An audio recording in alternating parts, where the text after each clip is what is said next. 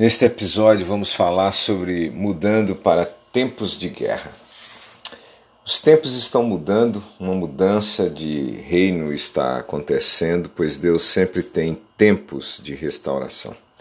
Nesses tempos, se você for temeroso, você se achará aprisionado e com medo de persistir pelo seu futuro. Diz a Escritura que Maria, num curto espaço de tempo, encarou o pairar do Espírito de Deus forças angelicais, parentes experimentando grandes mudanças, seu prometido sabendo que ela estava grávida, pastores buscando por ela, após ela dar à luz esta criança, e reis que trazem tesouros. São muitas mudanças para uma jovem processar.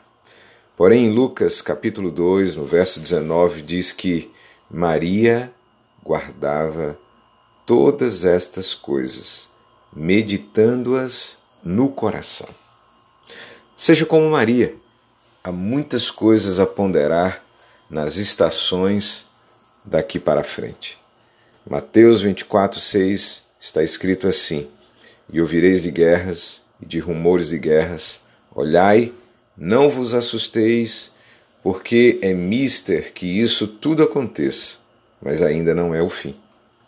Uma mudança requer um tempo programado, inclui uma substituição de uma coisa por outra. Mas o que é mudança? A transição ela possui três fases. Primeiro tem que acontecer a morte de algo, depois provoca-se uma confusão e depois vem a chegada do novo. Após períodos de mudança, vem um tempo quando você deixa uma transição ou travessia de uma estação para a próxima. Você pode ficar obcecado na morte ou na confusão, mas a vontade de Deus sempre é que você mude para o novo.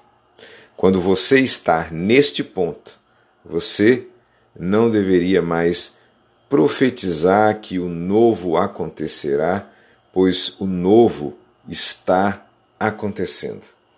Neste momento, todo o seu ser deve fazer a mudança, uma mudança de lugar, posição ou direção. Uma mudança requer um tempo programado e inclui uma troca ou substituição de uma coisa por outra. Ela pode ser descrita como uma troca de marcha, permitindo que você acelere. Uma mudança também pode ser algo ilegal que você precisa reconhecer, pois o inimigo sempre está tramando para paralisar a mudança que o Senhor pretende para nós. O corpo de Cristo está atualmente numa mudança restauradora dos ofícios ministeriais. A partir da década de 50, o ofício evangelista começou a se manifestar. Nos anos 60 foram os ofícios pastoral e de mestre que começaram a ensinar um novo mover que estava vindo.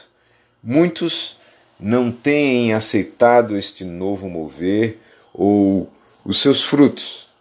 Os anos 70 e 80 continuaram com uma manifestação carismática dos dons conhecida como a terceira onda.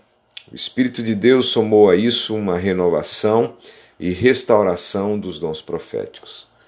No final da década de 90, Deus começou, por meio de seu Espírito, a restaurar o dom apostólico de volta em seu povo.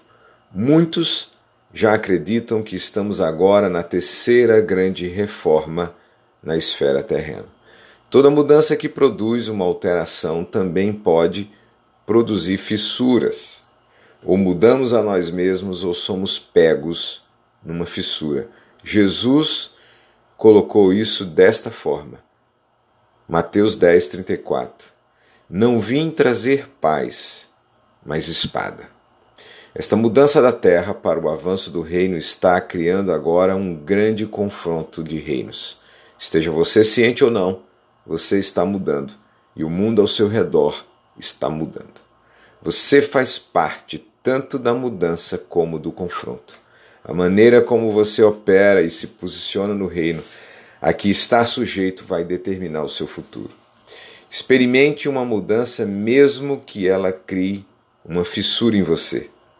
Para que o plano da aliança de Deus mudasse, uma fissura separou Abraão e Ló. Esteja disposto a se separar de coisas que o Senhor mesmo te revela. Desenvolva uma mentalidade de reino. O reino avança em vitória por conflitos espirituais violentos. Veja o que está escrito em Mateus 11, 12.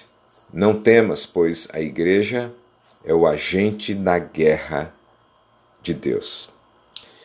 Que Deus te abençoe e te guarde, que Deus faça resplandecer o seu rosto sobre ti e te dê a verdadeira paz, a paz de Cristo.